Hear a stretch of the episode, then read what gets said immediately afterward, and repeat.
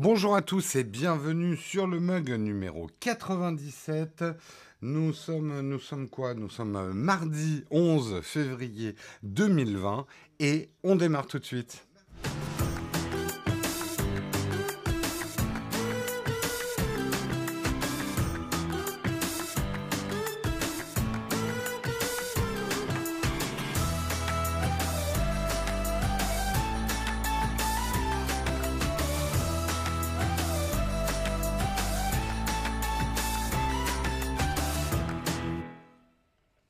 Bonjour à tous, vous attendiez peut-être à voir Marion. Hélas, Marion ne peut pas présenter le mug ce matin. Elle ne pourra pas présenter le mug cette semaine. Elle a trop de boulot.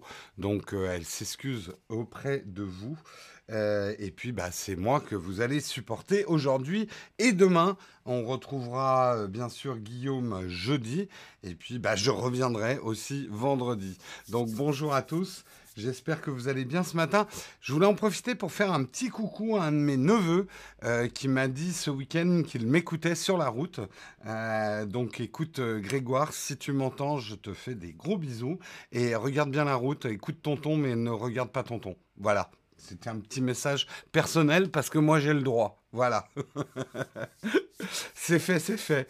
on est mardi, oui, on est bien mardi. Et on va pouvoir commencer tout de suite par les news du jour. Et c'est le Kawa.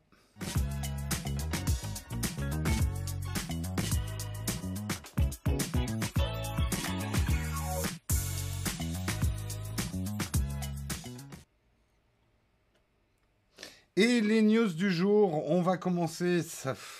Décidément, c'est vraiment euh, le coronavirus est partout. Mais on va plus spécifiquement parler du Mobile World Congress. Faut-il annuler le Mobile World Congress? La question se pose de plus en plus puisque un par un, euh, les grands acteurs du Mobile World Congress se retirent. Euh, il y avait déjà LG, ZTE et maintenant il y a Ericsson, Sony, Amazon, TCL et Nvidia qui ont décidé euh, de se retirer du Mobile World Congress, euh, le plus grand salon industriel des technologies mobiles, qui doit se tenir normalement le 24 février. Euh, pour effectivement, les causes, c'est le coronavirus. Effectivement, il y a mm, habituellement au Mobile World Congress une forte population chinoise, surtout venant de régions qui sont fortement affectées par le coronavirus. Ça serait effectivement un gros bad buzz pour le Mobile World Congress de devenir un peu la plateforme de lancement euh, du coronavirus en Europe. Euh, en tout cas, pour l'instant, les organisateurs maintiennent, en tout cas à l'heure où je vous parle, maintiennent le Mobile World Congress. Euh, effectivement, comme le dit l'article de Numérama, quoi de mieux pour un virus particulièrement contagieux qu'un immense hall où se croiseront pendant quatre jours des individus venus des quatre coins du monde, fatigués par le voyage et l'animation du salon, affaiblis par la climatisation trop forte? Eh oui, Hein, ça, les clims de salon, ma voix connaît bien.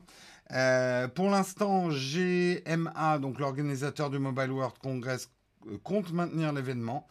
Euh, le 9 février, ils ont annoncé prendre des mesures particulièrement radicales pour empêcher le Mondial, World Congress d'être l'épicentre d'une crise sanitaire. Euh, on aura notamment tous les visiteurs de la province de Hubei, celle où il y a la ville de Wuhan en Chine, euh, seront refusés. Euh, de même, toutes les personnes qui sont allées en Chine devront prouver qu'elles n'y étaient pas les 14 derniers jours qui précéderont l'événement. Euh, ce qui correspond à peu près à la période d'incubation du virus. Et euh, il y aura également un contrôle de la température à l'entrée. Je n'ai pas pu m'empêcher de penser à quelqu'un avec un thermomètre qui nous le colle dans le fion, mais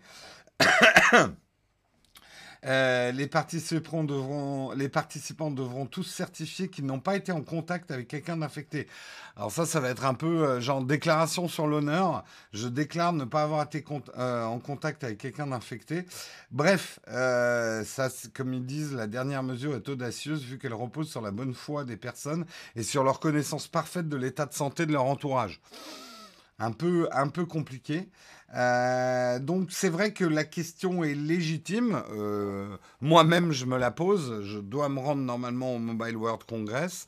Euh, je suis invité par Samsung. J'ai envoyé un mail hier soir à Samsung pour savoir s'ils maintenaient hein, leur présence là-bas. Et puis, bah, je, déciderai. Hein, quelque part, en tant que reporter en petit avec des bretelles, ça m'intéresserait presque d'être dans un salon à moitié vide parce qu'il y aurait certainement des images intéressantes à faire. C'est pas tous les jours qu'on a un salon à moitié. Après, euh, ça veut dire qu'il n'y aura pas grand chose à voir. Bon, en même temps, j'y allais qu'une journée. Je je sais pas. Pour l'instant, je, je me tâte. Euh, Oula, ça débat dans la chatroom sur le nombre de morts. Euh, je crois que ça a dépassé 1000, hein, les morts. Elle ne peut pas cette semaine. Ah oui, Marion ne peut pas présenter euh, le mug ce matin, pour ceux qui sont arrivés en retard. Donc euh, voilà, je pense tout peut changer. hein. On n'est que le 11 et c'est le 24, mais euh, je serais pas surpris qu'il l'annule quand même. Ah, après, moi, le coronavirus, oui, c'est pas. Enfin, je suis pas plus inquiet que ça. Bon, après, je suis conscient quand même que euh, ça peut être touchy d'avoir un salon comme ça qui regroupe des gens du monde entier. Euh, après, moi, pour entre guillemets ma sécurité personnelle, je suis pas, je psychote pas du tout sur le, coronavirus. Puis bon, bah écoutez, hein, si je l'ai, hein, euh, voilà. hein. C'est pas, c'est pas tellement à ça que je pense en fait. Euh, après, oui, je suis pas inconscient. euh, je me dis que ça craint quand même et que. Mais après, voilà, si les mesures sanitaires sont prises. euh, mais je, ouais, je te, tu sais, moi, je suis de la génération vache folle, hein. On en a vu déjà des crises comme ça. Enfin, je m'aperçois justement par rapport à des gens plus jeunes que moi, pour qui c'est la première grosse crise sanitaire. Je comprends hein, leur inquiétude. euh, on a l'impression que c'est, euh, mais en, fait, il y en a déjà eu. hein, euh, ça, arrive schématiquement tous les cinq ans. Il y a des crises sanitaires comme ça. hein. Donc, euh, ok vache folle. ça va être le, nouvel, le nouveau ok boomer. Ça va être ok vache folle. Euh, bonjour. Oui, et Marion, ça fait super plaisir de te voir en live. C'est pas Marion, hein, là. Sinon, il y aurait un sérieux problème, là. Bref, euh, moi, je pense que... Bon, personnellement, je pense qu'il devrait l'annuler. Ça serait mieux parce que euh, le risque de bad buzz est quand même assez important. Et puis, quand tu as autant de grandes marques quand même qui se retirent, là, il manque plus que... Effectivement, si Samsung décide de pas y aller, je pense que là, c'est pas la peine de faire le Mobile World Congress, quoi. Euh, voilà. Et encore, c'est les médias qui nous les indiquent. Il y en a peut-être d'autres. Oui, allez, on va pas tomber justement dans la psychose et dans les articles euh, euh, aspirateurs à clic euh, coronavirus que, qui parsèment les news. C'est dur de trouver de la news non coronavirus en ce moment. Facebook, c'est nul. C'est Elon Musk qui vous le dit, vous recommande de quitter le réseau social. Effectivement, le bad buzz continue encore et encore autour de Facebook. Euh, et là, effectivement, un certain nombre de célébrités commencent à relayer le hashtag euh, Facebook. Euh, c'est Sacha Baron Cohen, l'acteur et humoriste, euh, qui s'est illustré en novembre dernier par un discours à charge contre le réseau social lors d'une conférence organisée à New York par l'ONG Anti-Defamation League. Euh, l'acteur avait notamment qualifié Facebook d'être la plus grande machine à propagande de l'histoire. Il n'en démord toujours pas. Le 5 février, il avait publié un message sur Twitter qui est très vite devenu viral. Ne laissons pas un seul individu, con- nous ne laissons pas un seul individu contrôler l'eau pour 2,5 milliards de personnes. Ne laissons pas un individu contrôler l'électricité pour 2,5 pe- milliards de personnes. Alors pourquoi laissons-nous un homme contrôler l'information vue par 2,5 milliards de personnes? Et euh, il y avait effectivement sur ce message une, euh, un montage photo de Mark Zuckerberg déguisé en empereur romain. Eh bien, Elon Musk s'est joint à Sacha Baron Cohen en commentant sa publication quelques jours plus tard avec le hashtag Delete Facebook, simplement parce qu'il pensait que le réseau social est nul. Voilà, c'est l'argument de- d'Elon Musk. Euh, Facebook, c'est nul, donc delete Facebook ça a l'avantage d'être assez définitif hein, quand comme jugement et pas trop trop compliqué. Facebook, c'est nul. Alors, en fait, la dent d'Elon Musk contre Facebook ne date pas d'hier. Effectivement, en 2018, il avait supprimé les comptes Facebook de Tesla et de SpaceX dans le contexte de l'affaire Cambridge Analytica. Et euh, il avait dit à l'époque, ce n'est pas une prise de position politique, je n'ai pas fait cela parce que quelqu'un m'a défié de le faire, mais je n'aime pas Facebook, ça me donne la chair de poule, désolé avait-il expliqué, et c'est sans compter la guerre ouverte entre Musk et, euh, Mark Zuckerberg, qui ne s'apprécie pas beaucoup, et c'est le moins qu'on puisse dire. Les deux en étaient venus à une prise de bec sur les réseaux sociaux sur la question des dangers de l'intelligence artificielle, souvenez-vous, en 2017, et Elon Musk avait notamment qualifié la compréhension du sujet par Zuckerberg de limitée. Euh, donc voilà, ils sont pas copains-copains, marquez-lui. Donc, euh, mais bon, c'est vrai que euh, ça s'inscrit un petit peu euh, dans. Bon, après, c'est vrai que Elon Musk, il avait dit aussi qu'il quitterait Twitter il ne l'a pas fait. mais le truc, c'est que delete Facebook, quitter Facebook, il y, y, a un petit côté à la mode aussi. Moi, j'estime que j'ai quasiment quitté Facebook, euh, dans le sens où je l'utilise uniquement pour faire des publications de la chaîne. Euh, d'ailleurs, toutes les personnes qui m'écrivent sur Facebook, j'ai encore découvert des tonnes de mails. C'est pas la peine, euh, pas la peine de m'écrire sur Facebook, je vous répondrai pas. D'une manière générale, j'ai envie de vous dire, c'est pas la peine de m'écrire. c'est pas la peine. Je, je n'ai absolument pas le temps de faire des réponses individuelles. Je lis quand même vos mails, donc ils me sont quand même utiles et ça me donne des idées de vidéos. Mais comprenez bien qu'aujourd'hui, je reçois minimum 20 mails me demandant quelle caméra acheter, quel light acheter, quel truc acheter. Si je devais répondre même à, juste 20 mails par jour de réponses individuelles, ça serait un temps absolument perdu pour la, chaîne pour donner une réponse à une personne. Donc j'espère que vous comprendrez. Ce n'est pas du snobisme de ma part. Euh, je me la pète pas, je me prends pas pour une star, mais c'est juste qu'aujourd'hui j'ai absolument pas le temps de répondre à des questions individuelles. Euh, voilà, il y a les camps de fac, exactement comme nous rappelle euh, Karim Bon, pour en revenir effectivement au bad buzz autour de Facebook et le delay de Facebook, c'est quand même un phénomène effectivement qui prend de l'ampleur. Je sais, hein, la chatroom, vous êtes pas mal aussi à avoir quitté Facebook. Bon, moi je garde mon compte.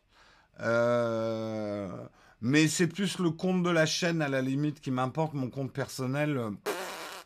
Ça relaie parfois mes stories Instagram, mais c'est tout. Après, je vais être cohérent. J'ai pas du tout quitté Instagram, donc quelque part, j'ai pas quitté Facebook, quoi. Euh, ça va donner. On peut pas donner mille réponses à une personne. Et oui, la cité de la peur. On continue et on va parler de l'iPhone 9. Et oui, l'iPhone 9, le fameux remplaçant de l'iPhone S2, l'iPhone pas cher. Eh bien, euh, une rumeur confirmée par trois rumérologues. non, ça s'appelle pas comme ça.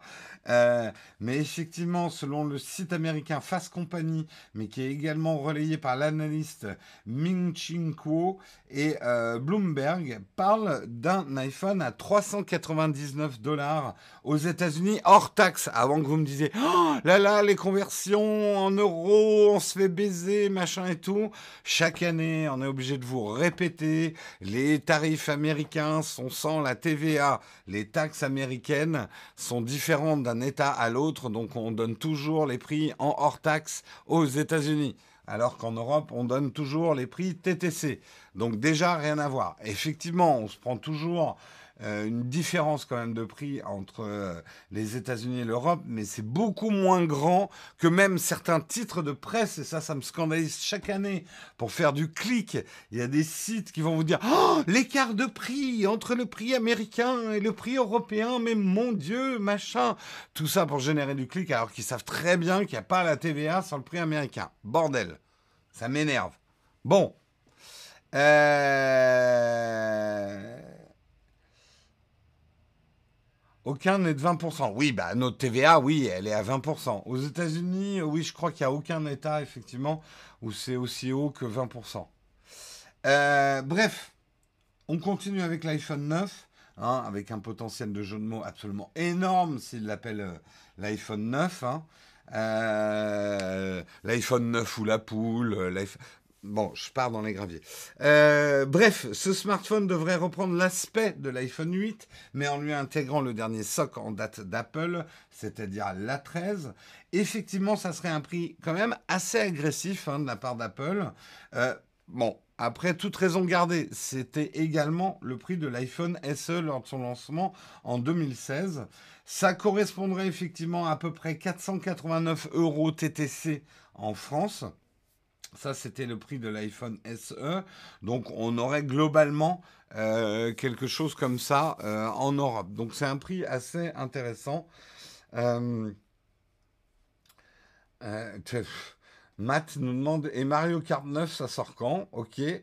L'iPhone 9 à la coque. Oh là là, la chatroom, hein, je vous ai lancé. Hein. On va toutes les faire avant qu'ils sortent. Ah là là là là là là. Quel chatroom, quel chatroom. On trouvera des iPhone 9 d'occasion. On n'a pas fini. On n'a pas fini, on n'a pas fini. Soit le prix de l'iPhone 1. Merci de nous le rappeler, effectivement, Steve. Comment faire du neuf avec du vieux? J'avais déjà fait celle-là, en France. Je l'avais déjà faite. Je crois, dans une de mes vidéos. Euh, il sera de la taille de l'iPhone 8 ou du 5. Ça, c'est un mystère. Je pense qu'on sera plus dans la taille de l'iPhone 8. Hein. Allez, on continue. Je vais laisser la chatroom à ces jeux de mots parce que sinon on n'a pas fini.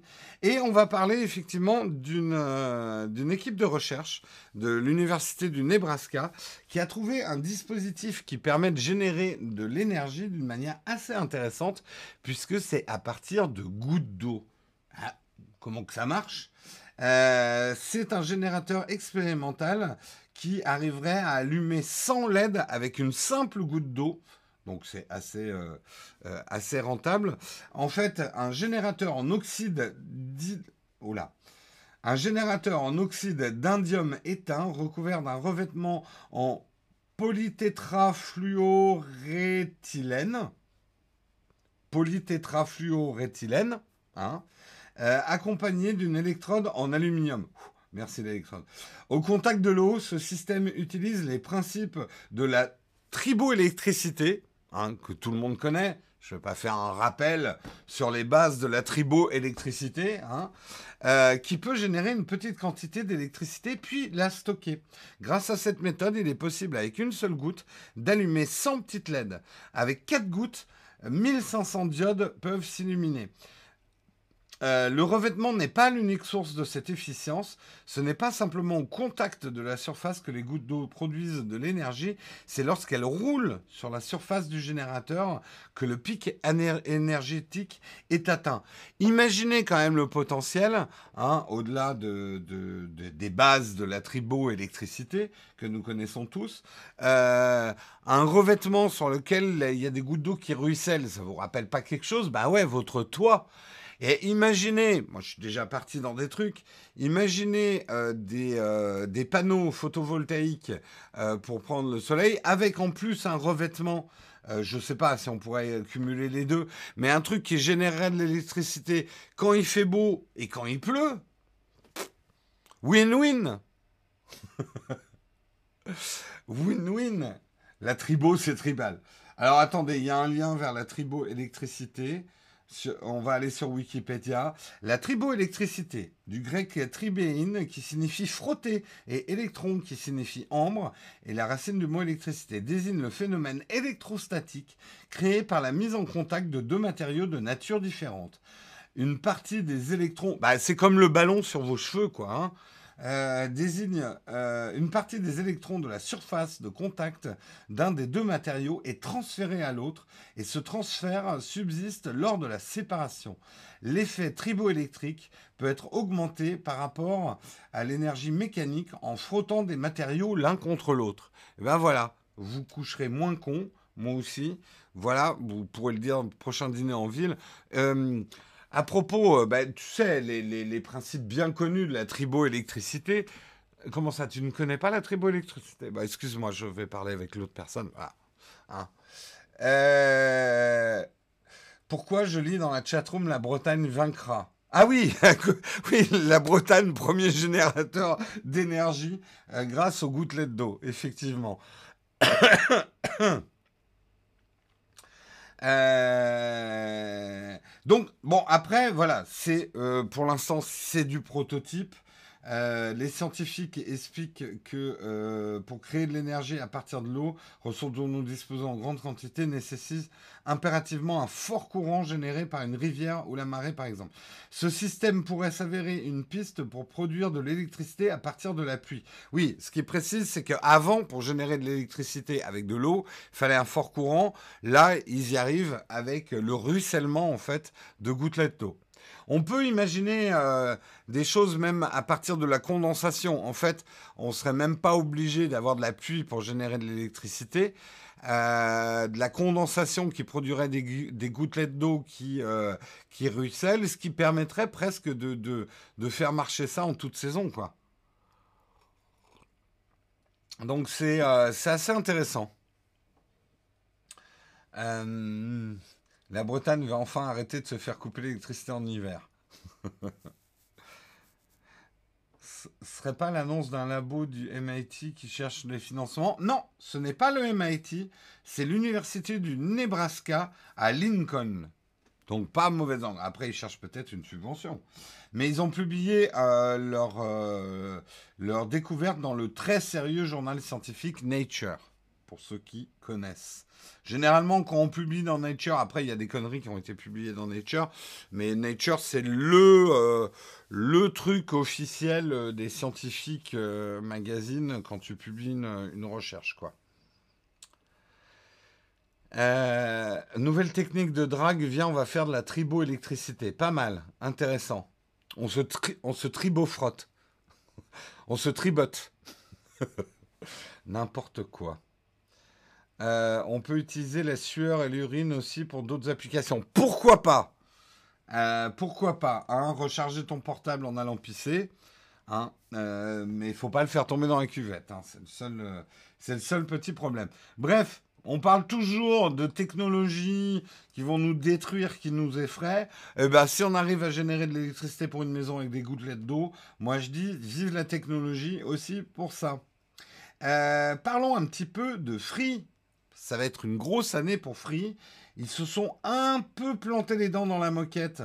Euh, et c'est peu de le dire en 2019. Le lancement de la Freebox Delta a été mal reçu. Ça n'a pas été un franc succès. Ça a été mal compris. Et pour se relancer, d'ailleurs, l'opérateur a dû vendre ses pylônes pour 2 milliards d'euros. Euh, et, et, Xavier Niel est parvenu ainsi à doper le cours de l'action Iliad. Euh, mais effectivement, la sortie de crise, c'est 2020. Et Free va avoir pas mal de choses à, annoncer en 2020. Et notamment une nouvelle Freebox V8, nom de code de la prochaine Freebox, après la Freebot V7 Delta. Euh, il annonce, euh, ils annoncent qu'il y aura une annonce dans les semaines qui viennent. Donc la Freebox V8 va arriver. On n'en sait pas tellement plus, si ce n'est que ça sera pas une Freebox Delta, ça sera probablement une offre beaucoup plus abordable, avec probablement une box qui sera moins dans les extrêmes hi-fi. Il y aura euh, peut-être pas des enceintes euh, euh, de fou, etc. Mais probablement une offre beaucoup plus compétitive, beaucoup plus raisonnable et surtout beaucoup plus simple pour les gens qui ne veulent qu'une box Internet, c'est vrai que la Freebox Delta offrait finalement beaucoup trop d'options redondantes avec des équipements probablement que certaines personnes ont. Euh, donc, euh, comme nous le dit la chatroom, ils nous le présenteront dans une présentation hein, pour continuer. Euh, donc on verra bien. Mais c'est vrai aussi que euh, Free donne des précisions sur leur équipement 5G. Free indique avoir choisi Nokia pour son réseau mobile 5G, mais souhaite conserver la flexibilité de travailler avec l'ensemble des équipementiers. Autrement dit, l'opérateur ne ferme pas la porte à une collaboration avec Huawei. Euh, aimerait surtout une clarification avec les mêmes règles pour chacun des quatre opérateurs et il regrette, et ça c'est vrai, une certaine opacité Euh, la, position des autorités publiques françaises n'est pas claire pour l'instant euh, sur Huawei, donc on ne sait pas trop sur quel pied danser. Et euh, dernièrement, Free exprime son intérêt pour une offre Free Pro. Jusqu'ici, c'est vrai, quand vous aviez une PME, une petite entreprise, si vous vouliez prendre une offre Free, bah, c'était la même offre finalement que les particuliers. Et ils ont annoncé le lancement d'une offre promo pour 2020 qui devrait créer un choc d'innovation, d'usage et de simplicité. Le but sera d'amener un accès à la fibre aux PME et TPE. Moins de la moitié des PME françaises sont connectées à la fibre. Scandale. Merci beaucoup, Mister Démontargis, pour ton super chat, enfin ton super sticker. Merci, merci. Euh, la news de Bill Gates. La news de Bill Gates et du yacht a été démentie. Merci Vincent de, préciser ça. Je, regarderai effectivement, on en parlait hier, mais il y a peut-être effectivement eu un démenti. Euh, on continue dans les news et c'est même, euh, même la dernière news. Waouh, ce matin on avance bien dans les news, c'est bien. On va parler du nouveau codec de Netflix qui va réduire votre consommation de data sur Android pour l'instant. Et effectivement, euh, Netflix a annoncé qu'il commençait à diffuser avec le codec vidéo AV1 en streaming sur son application Android. Le dispositif est censé à terme remplacer le codec le plus répandu actuellement, le fameux VP9. Euh, effectivement, euh, la norme actuelle, c'est le VP9. C'est un codec vidéo qui a été développé par Google en 2013. Pour lui succéder, les grandes entreprises de la tech américaine, Amazon, Google, Intel, Microsoft, Netflix, se sont alliés dans l'Alliance for Open Media. Euh, et le but, c'est de créer un format vidéo performant, libre de droit, en s'engageant à ne pas se mener une guerre commerciale. La démarche a séduit plusieurs entreprises et dans celles qui ont rejoint euh, l'alliance, il y a Videolan, euh, VLC donc, Samsung, Tencent, Facebook et Apple. En mars 2018, les travaux de l'Alliance ont, ont entraîné la sortie de l'AV1, euh, le codec compresse une vidéo 20% plus efficacement que le VP9, donc plus économe en données mobiles. C'est le principal atout et il, espère remplacer et concurrencer l'autre codec qui est le fameux H265/HEVC. Euh, l'utilisation du dispositif est amenée à s'étendre. Euh, alors, c'est intéressant parce que ça consomme moins de données mobiles, mais attention, et ça, nous, dans la vidéo, on connaît bien et on n'est pas surpris. Il y a toujours, toujours, dans des... quand quelque chose fait quelque chose de mieux, il y a toujours quelque chose qui, qui fait moins bien. Généralement, c'est toujours donnant-donnant dans le monde des codecs. Hmm. Le truc, c'est que en compression vidéo, plus vous compressez, plus vous avez besoin de puissance. Euh, nous, on le voit bien sur nos ordinateurs.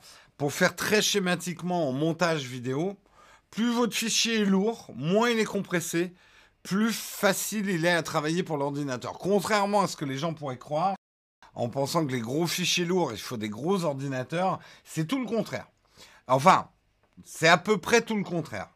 Euh, un gros fichier, par exemple le ProRes ou des choses comme ça, sont des fichiers beaucoup moins compressés que euh, des petits fichiers vidéo qu'on a sur nos smartphones, etc.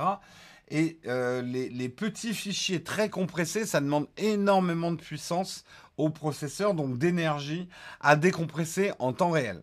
Donc vous doutez bien que sur un mobile, vous allez peut-être gagner euh, de la, la, donnée, ça va consommer moins de données sur votre forfait, mais par contre, ça risque de plus bouffer votre batterie.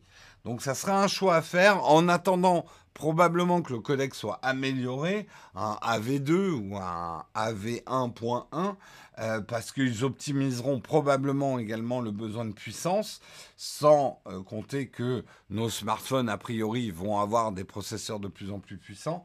Mais bon, voilà. Euh,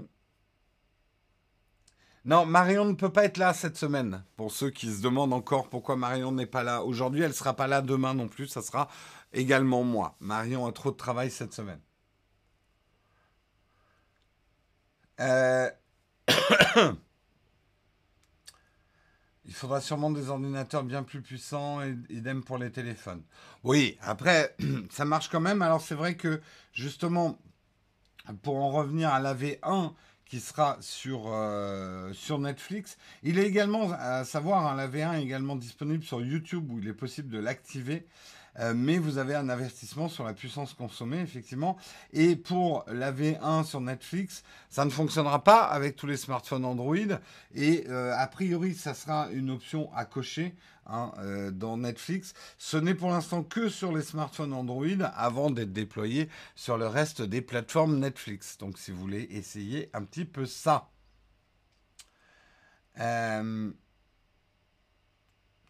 Alors, le H265, c'est très bien, mais euh, pas forcément pour euh, du, de la SVOD. Euh, c'est là où il faut comprendre qu'il n'y a pas un codec qui va tout faire et qui sera le bon pour les caméras, pour le montage vidéo, pour la diffusion. Il y a probablement des codecs concurrents qui vont être plus spécialisés.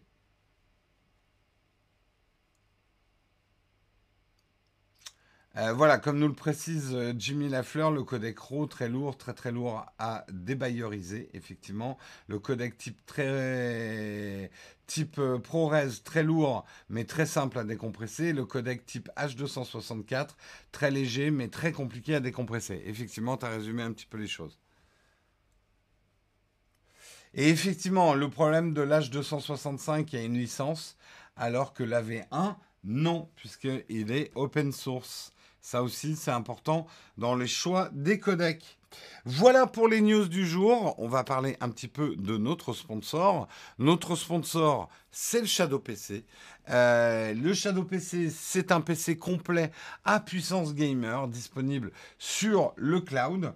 Euh, effectivement, alors il y a trois offres Shadow PC, sachant qu'il va y avoir du ralentissement dans le déploiement de l'offre Ultra et de l'offre Infinite.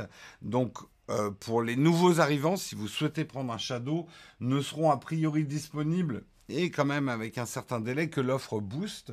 Euh, donc je vous conseille d'aller voir sur le site euh, site Shadow euh, de quoi il en retourne, quelles sont les différentes puissances proposées. N'oubliez pas d'utiliser le code Naotech 2020 ou 2020 euh, si vous voulez avoir une petite réduction euh, si vous vous abonnez. Et nous, en tout cas, on remercie Shadow puisqu'ils nous permettent de vous faire gagner un mois de Shadow gratuit toutes les semaines. Le tirage au sort, c'est le vendredi. Et si vous voulez jouer pour pouvoir gagner ce mois de Shadow PC, il vous suffit de faire un tweet en suivant déjà le Twitter de Shadow France, donc Shadow underscore France, de nous faire un petit tweet en nous expliquant pourquoi vous avez envie de tester le Shadow PC, pour quel jeu, pour quelle application. Très important, n'oubliez pas de mettre dans votre tweet le hashtag le et le hashtag ShadowPC. Comme ça, moi, je vous vois le vendredi quand je fais le tirage au sort sur Twitter. Si vous mettez pas ces hashtags, eh ben, je vous vois pas. Et je pourrais pourrais pas vous faire gagner. Donc, ça marchera pas. Donc, il faut le faire. Voilà.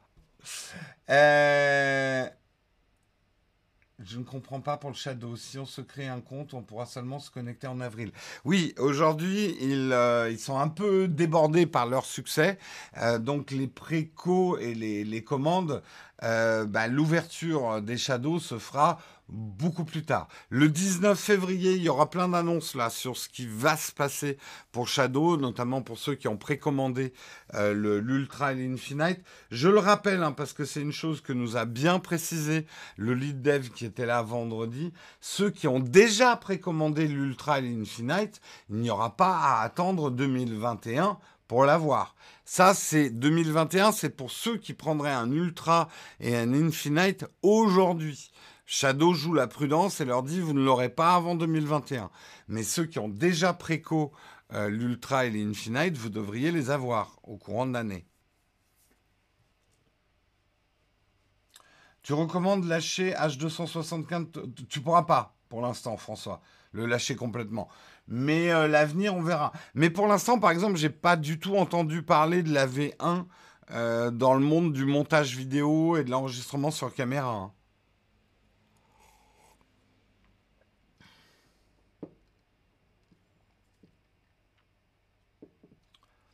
Donc, euh, donc voilà, attendez le 19 février avant de partir sur des fantasmes ou du bad buzz autour de... Euh, enfin bon, après, euh, oui, ils ont quand même eu là des problèmes et il faut en parler.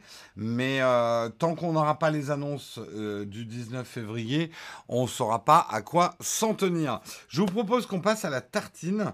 On va parler, vous avez probablement vu sur les réseaux sociaux, mais de cette mère qui a retrouvé sa fille qui est morte à travers la réalité virtuelle. On va justement débattre, est-ce que c'est une bonne chose, est-ce que c'est complètement creepy, est-ce que c'est même dangereux, et on va en parler tout de suite, et c'est dans la tartine.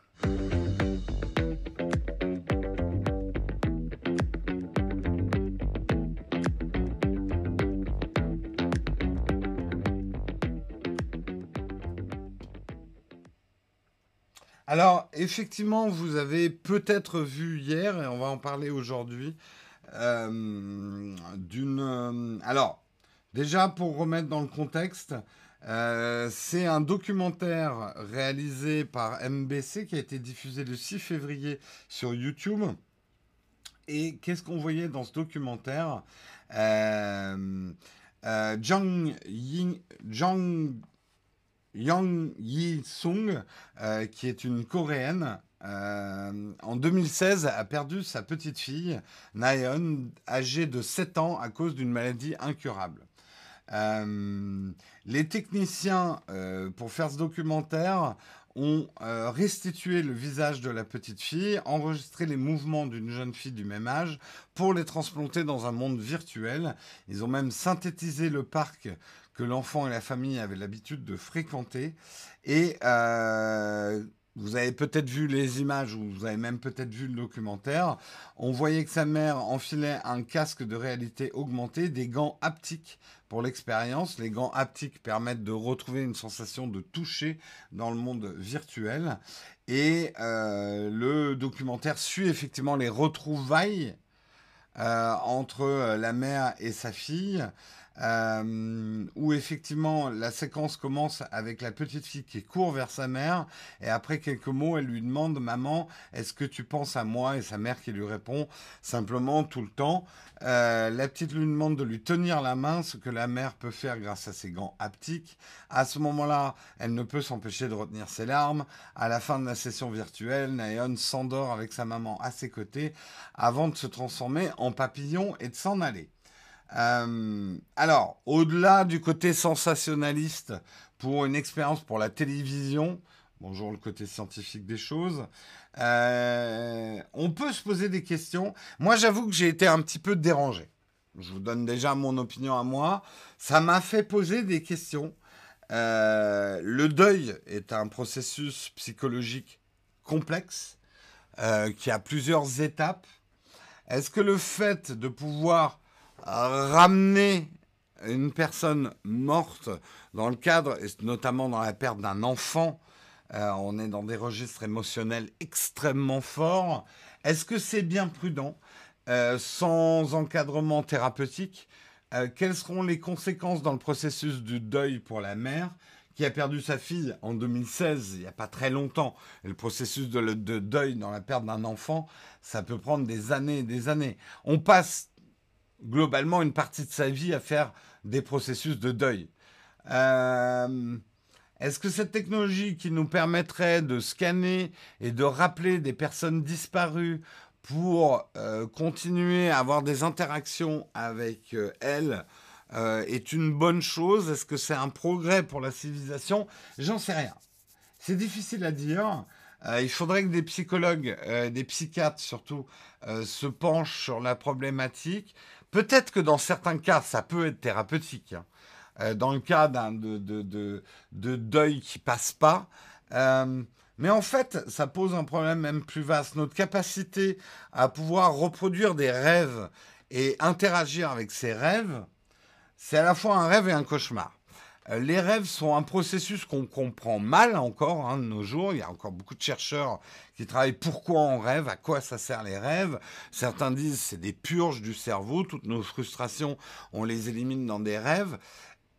D'autres ont d'autres théories, mais imaginons justement qu'on parte, euh, c'est plutôt les théories lacaniennes, sur euh, le, le rêve est une, est un, un, peu une, je un peu une purge du trop plein euh, de notre psyché euh, et qui nous permet d'évacuer des frustrations qu'on accumule à, longueur de journée. Si justement on reproduit ces rêves, on se reconfronte finalement à nos frustrations. Est-ce que c'est bien? J'en sais rien.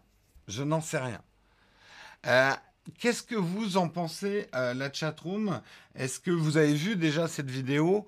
Est-ce que vous trouvez ça dangereux? Est-ce que vous trouvez ça au contraire vachement bien? Euh, Enfant ou pas, j'ai perdu mon père à ma mère. j'ai perdu mon père. Et pour mon petit équilibre mental, je ne me vois pas vivre une expérience comme celle-ci. Ça peut être perturbant. Effectivement. Euh,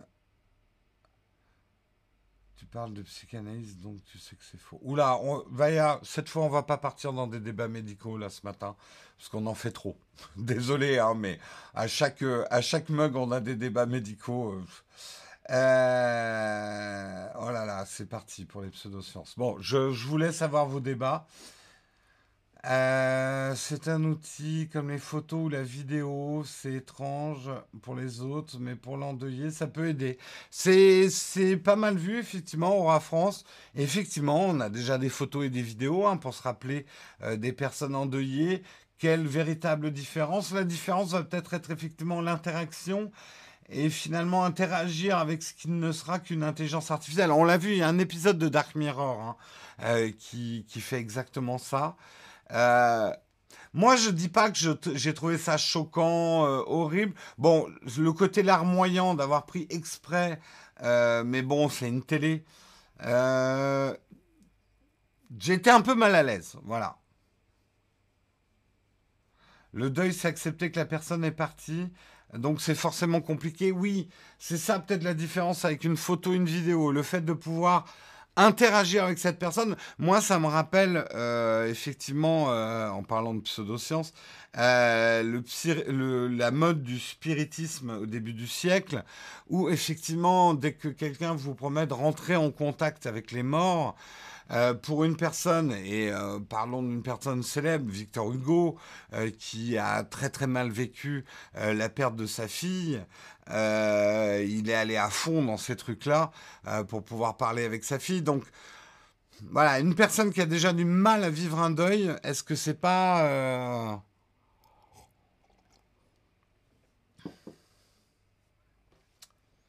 et la mère, elle a dit quoi? C'est quoi son avis à elle?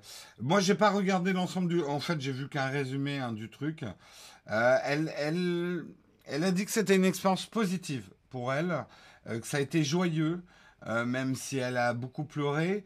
Donc, euh, elle a l'air d'avoir apprécié. Pourtant, le truc n'était pas euh, techniquement, hein, c'était pas non plus, c'était pas Hollywood, hein, ça laguait un petit peu, mais elle, elle dit que ça a été positif pour elle.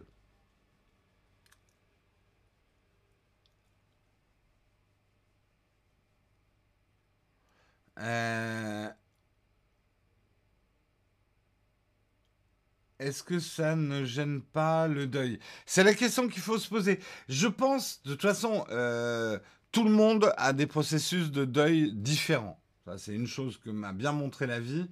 Euh, personne ne gère le deuil de la même façon. Euh, c'est quelque chose de très intime et de très personnel, la gestion du deuil. Euh, alors on dit qu'il y a des étapes dans le deuil, mais ça dépend complètement des gens et des manières de vivre les choses.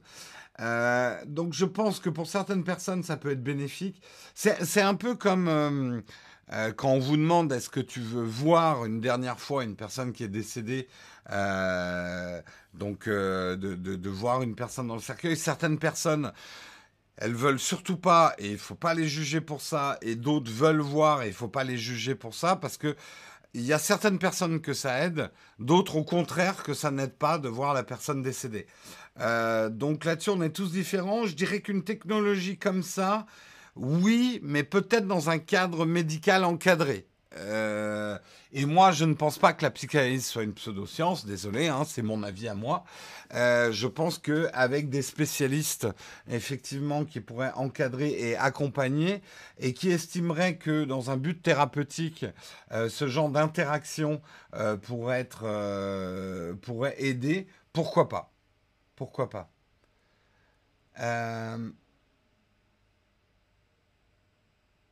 Ma mère n'a pas pu aller à l'enterrement de son père, ça m'a choqué à l'époque. Et je me suis dit, elle avait 14 ans, elle fait ce qu'elle veut. Oui, je, crois que vraiment, enfin, euh, euh, c'est euh, pour revenir à des choses plus...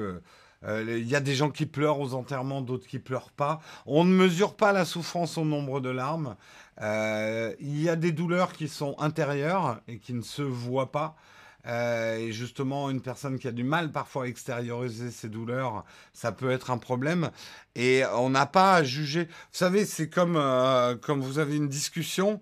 Euh, les discussions surréalistes où vous dites à quelqu'un je viens de perdre quelqu'un et la personne vous dit ah bah moi je viens d'en perdre deux l'espèce de surenchère tout ça c'est des processus personnels les douleurs ne se comparent pas entre elles de dire à quelqu'un non, mais euh, arrête, il y a des gens qui crèvent dans le monde, donc toi, tu as juste perdu ton père, c'est quand même. C'est débile, ça m'énerve à chaque fois. Les douleurs ne se comparent pas.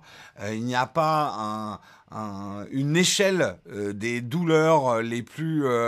et ça n'aide absolument personne que d'essayer de dire Oh, il y a toujours plus malheureux que toi, mon gars. Ça, c'est des phrases. Putain, c'est l'éducation du siècle dernier, quoi. Bref.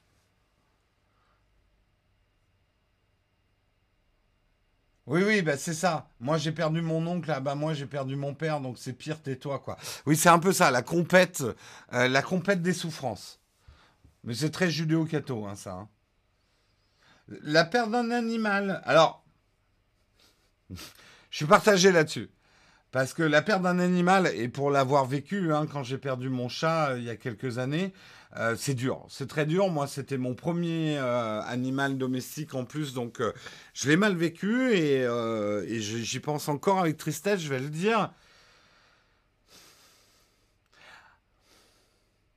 Après, voilà, c'est un animal. Là aussi, c'est pas comparable. Je pense que de comparer l'amour qu'on a pour les animaux et de comparer l'amour qu'on peut avoir pour les êtres humains, c'est stupide de le comparer. C'est très différent. Euh, c'est très relatif. Euh, je ne jugerai jamais une personne qui est triste parce qu'elle a perdu un animal de compagnie. Euh, et je supporte pas les gens qui disent ouais, mais enfin quand même, c'est pas la perte d'un être humain. C'est très différent. C'est c'est pas la même chose. Non, non, il n'y a pas de sujet suivant, Hugues. On est en plein débat. C'est la tartine et je trouve ça très intéressant. C'est très intéressant parce que euh, effectivement ces technologies et le rapport qu'on pourrait avoir avec nos morts pourrait être changé technologiquement. On le sait déjà, euh, la présence virtuelle des morts sur les réseaux sociaux, c'est quelque chose, on en reparle régulièrement, des mesures qui sont prises actuellement pour les personnes décédées sur les réseaux sociaux c'est des choses. Relisez Ravage hein, de Barjavel, où euh, la grande mode dans l'univers de Barjavel du futur, c'est de conserver ses morts euh, dans les murs de son appart avec des systèmes, je crois que c'est de la congélation, de la cryogénisation ou un truc comme ça. Et justement, dans Ravage, désolé, je le spoil pour ceux qui ne l'ont pas lu. C'est marrant, ça fait deux fois que je parle de, Barjavel cette semaine. Hmm, signe des temps. Euh, où on perd toute l'électricité en fait dans, Ravage et justement les murs fondent euh, et, on se retrouve avec nos cadavres. Ce que je veux juste dire, c'est que le rapport euh, de civilisation qu'on a avec notre mort définit vachement les civilisations. On n'a pas toujours eu le même rapport avec la mort. ça a beaucoup changé selon nos civilisations. Et c'est vrai que ces nouvelles technologies d'une présence virtuelle en plus avec de l'intelligence artificielle qui pourrait être un mimique d'une personne déjà existante, qu'est-ce que ça va donner? C'est intéressant. Euh, au Mexique, oui, on fête ses morts. Euh, effectivement, on fait la fête. La fête des morts est la fête mexicaine. Euh, je n'aimerais pas participer à une pareille expérience, c'est trop troublant. Et de toute façon, on ne sait pas ce que la, personne, que la personne est décédée. Je préfère les photos et les vidéos qui représentent vraiment la personne aimée.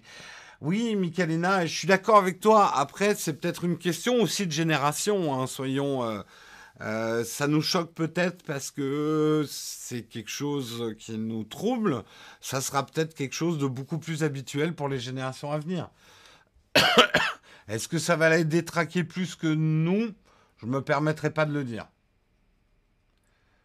C'est un outil pour quelqu'un d'équilibré. Il comprend que c'est un outil, sinon cela va aggraver la situation car la personne fragilisée ne verra pas comme un outil. Moi, je pense que vraiment, ça va... Euh, on pourrait prendre aussi la question sous un autre angle. Je vous ai pas fait l'article, mais néanmoins, c'est très intéressant. En ce moment, il y a, euh, y a un truc qui cartonne. Euh, c'est effectivement de pouvoir reproduire ses ex, ses ex-amants, en réalité virtuelle. Mais on imagine bien les dérives que ça peut avoir. Parce que euh, de pouvoir reproduire ses ex en réalité virtuelle et interagir avec ses ex, pour ceux d'entre vous, et j'en fais partie, qui ont eu des processus de deuil douloureux de relations amoureuses, puisqu'une relation amoureuse, il y a aussi un processus de deuil hein, en cas de rupture, et c'est parfois douloureux, et ça prend parfois des années et des années, je remercie le ciel de ne pas avoir euh, des tentations ou la possibilité technologique de euh, reproduire mes, ex en réalité virtuelle, parce que je pense que ça m'aurait bien vrillé la tête et ça m'aurait pas du tout aidé dans les processus de deuil. Euh, donc voilà, c'est effectivement, il faut le savoir, hein, c'est un vrai phénomène en ce moment. Alors, pas énorme, mais c'est un phénomène qui prend de l'importance. Des gens qui font reproduire leurs ex euh, en réalité virtuelle pour rentrer en interaction avec. Et euh, bon, je pense que ceux de la chatroom qui ont déjà vécu des processus de deuil douloureux de relations amoureuses savent à quel point le désir de retrouver la personne aimée euh, qui s'est séparée de nous est tellement fort que ça nous fait faire des conneries. Hein, le moins grave étant l'appel bourré à 5 heures du matin à son ex 5 ans. Ça sent le vécu. Euh, mais euh, voilà, c'est des, processus de deuil qui sont difficiles.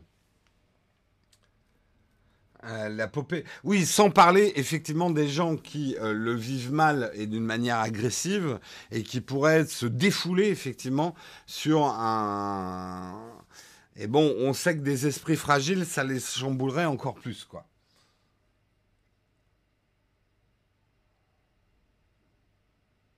Je crois qu'il y a des traitements pour enlever le souvenir. Alors ça, tu as peut-être vu un, tu as vu un film. Il y avait un film, je me souviens. Euh, comment il s'appelle? Où tu pouvais te faire ôter des souvenirs trop douloureux. Mais c'était pas un documentaire, hein, c'était un film. Euh, donc ça n'existe pas un traitement qui permet d'enlever des souvenirs douloureux. Euh, comment il s'appelle? Non, c'est pas Total Recall. C'est pas Total Recall. Ah bah oui, Eternal. je suis bête. C'est Eternal Sunshine of the Spotless Mind, qui est un de mes films, de, allez, de mes dix films préférés au monde. Euh, ben oui, bien sûr, c'est dans Eternal Sunshine of the Spotless Mind. Que si vous n'avez pas vu, il faut absolument voir. C'est super glauque ce matin. Bah, en même temps, c'est des sujets intéressants. On n'a pas que des sujets joyeux. Hein. On va pas parler que de, de coronavirus ou de... c'est vrai que les sujets joyeux... Euh, oui, oui, c'est Michel Gondry. C'est un film magnifique, Eternal Sunshine of the Spotless Mind. Euh, pour moi, c'est le film qui parle le mieux de l'amour que j'ai jamais vu. C'est mon, film d'amour préféré parce qu'il parle, en tout cas moi, il rentre en résonance avec ce que je pense de l'amour, en fait. Donc, euh, si vous l'avez pas vu, euh, je vous le conseille fortement. Oui, il y a certains épisodes de Black Mirror. Allez, je vous propose qu'on passe au camp de fac, mais c'est un sujet intéressant. Ça m'a beaucoup, beaucoup intéressé euh, de le partager avec vous. On en reparlera probablement. Et on va passer au camp de fac. Vous avez des questions, j'ai peut-être des réponses, et c'est maintenant tout de suite.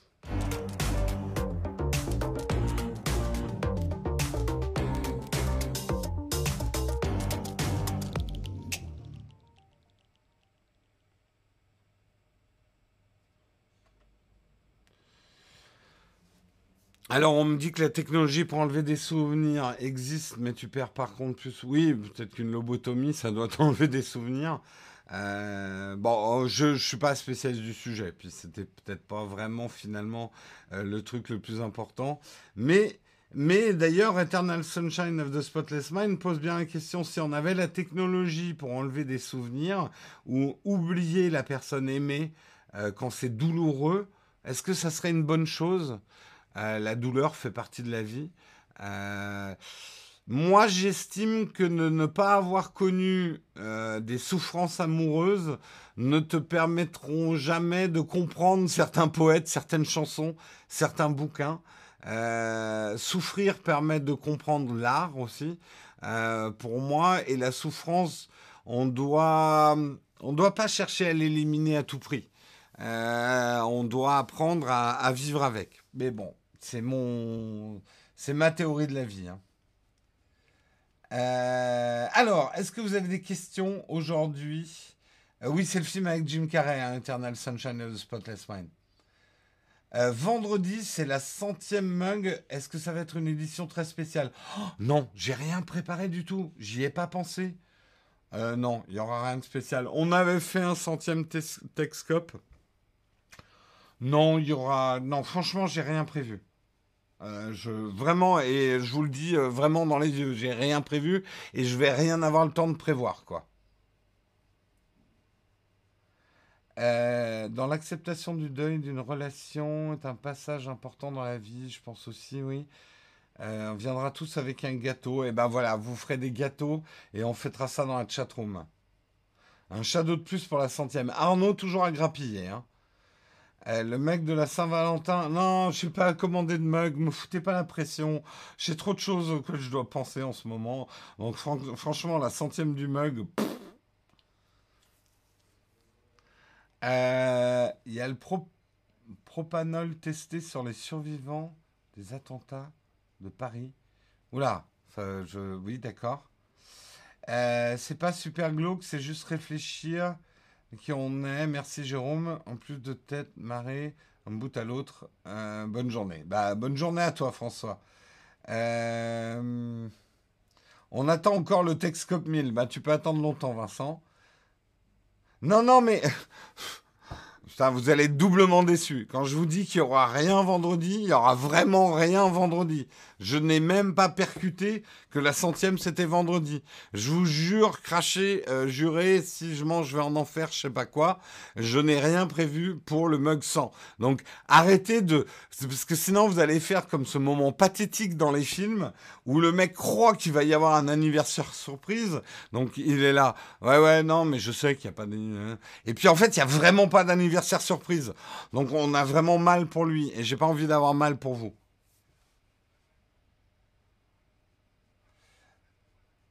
Le mug avec toute l'équipe, c'est sûr. Je vais faire monter Guillaume vendredi alors que c'était pas prévu. Euh, Marion, déjà qu'elle a pas le temps cette semaine, elle aura vraiment pas le temps vendredi. En plus, elle est en formation, hein, donc non, ça sera absolument pas possible. Euh...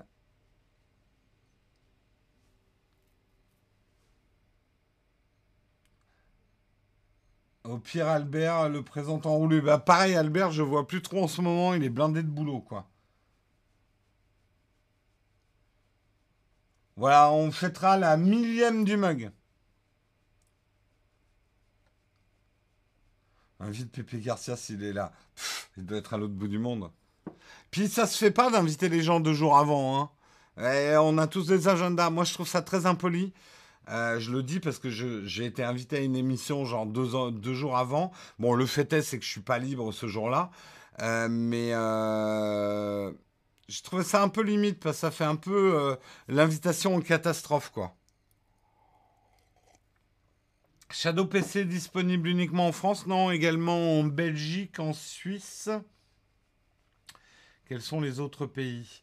États-Unis, ça commence, Allemagne, Angleterre, je crois qu'il y a le Shadow PC. Vous ne parlez jamais de votre partenariat Nikon ou je me trompe? Euh, bah En fait, on en parle. On va, on va bientôt. Dans les mois à venir, il y aura une deuxième vidéo sur Nikon. Euh, en fait, notre partenariat avec Nikon, c'est un partenariat long, sur un an. Vous l'avez peut-être vu dans nos vidéos habituelles, il y a souvent un marquage pour vous montrer, c'est un marquage discret, mais ça vous montre quand même certaines images qui sont faites au Nikon, parce que nous, on trouve que c'est une bonne idée pour vous faire une avis, c'est de finalement voir les images qu'on fait avec. On va effectivement euh, faire une vidéo mi-course, euh, enfin un peu plus de mi-course, pour vous parler un peu de notre expérience avec les Z6 pendant l'année. Mais sinon, non, on vous rabâche pas les oreilles, et euh, je pense que c'est bien. Euh, c'est pas le même type de partenariat qu'on a par exemple avec Shadow sur le mug spécifiquement tous les matins.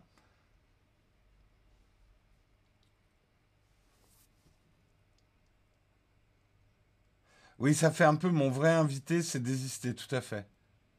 As-tu déjà utilisé du fond vert en vidéo? Je pense que tu voulais dire, puisqu'en photo, ça sert à rien, le fond vert. Euh, oui, mais tout début, sur le web, nos premières vidéos avec Christophe, on avait fait certaines, certaines vidéos sur fond vert qui étaient assez catastrophiques.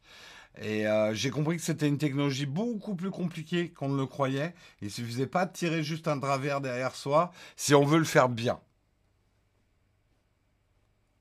Tu connais une souris pas chère qui marche sur du verre? Bah, Toutes les dernières Logitech marchent sur du verre. Hein. Euh, donc, euh, notamment effectivement dans la gamme MX, il y a peut-être des MX Lite ou il y a des MX de voyage qui ont, je crois, la technologie pour fonctionner sur du verre.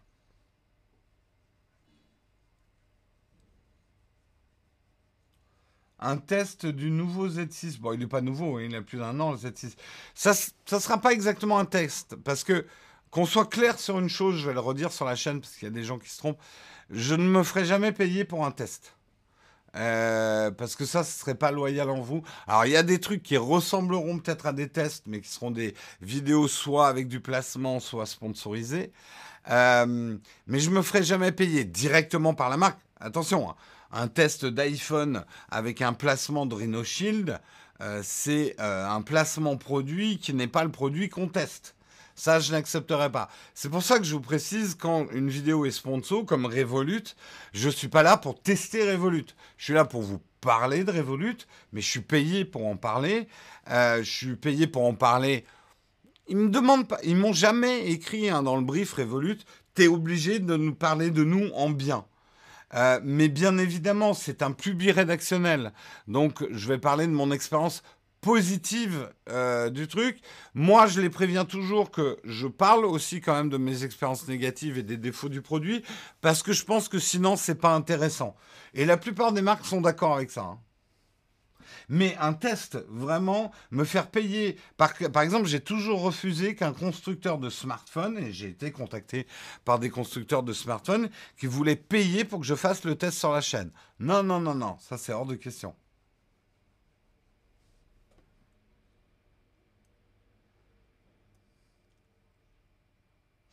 Euh, c'est quoi les avantages en ce moment du code Naotech pour Shadow?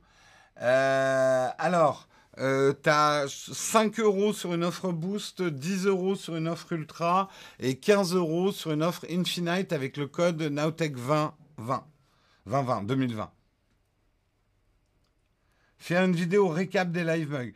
Félix, est-ce que tu imagines, je sais pas si tu as déjà touché un logiciel de montage, est-ce que tu imagines le temps qu'il faudrait pour faire un best-of des mugs?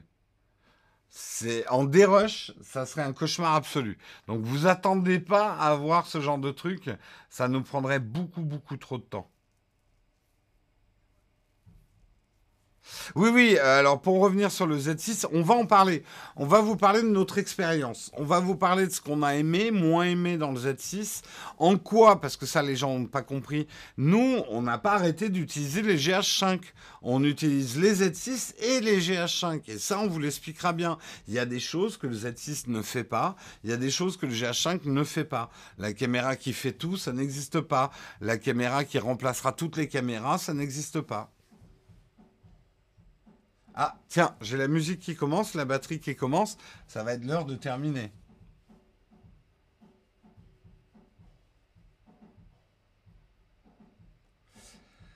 Euh, j'espère qu'il y aura un truc pour le 110e alors. Tu as le temps de t'y préparer. Arrêtez de me foutre la pression. J'ai déjà tellement de pression en ce moment. Vous me stressez la chatroom à me demander des trucs. Ah ouais, bah t'as qu'à faire ça. Euh, et puis tu nous fais des mugs en 3D qui bougent avec une animation et Aladdin qui arrive et qui exauce un vœu. Euh, et puis on pourrait avoir des invités. Ouais, c'est facile d'inviter des gens qui viennent à 7 h du matin pour ton mug 100. T'as qu'à faire ça en deux jours. Non, honnêtement, j'ai rien prévu. Il y aura rien. Je vais peut-être acheter une bouteille de champomis pour marquer le coup, mais c'est tout. Hein. Il est 9h05. Tu as raison de me prévenir, Samuel on va devoir arrêter ce mug. Je vous retrouve demain matin à 8h pour donc bah, le mug numéro 98. Hein. Euh, donc on se retrouve demain matin. Je vous souhaite une excellente journée à tous. Soyez bons, soyez sages, soyez les meilleurs. À demain.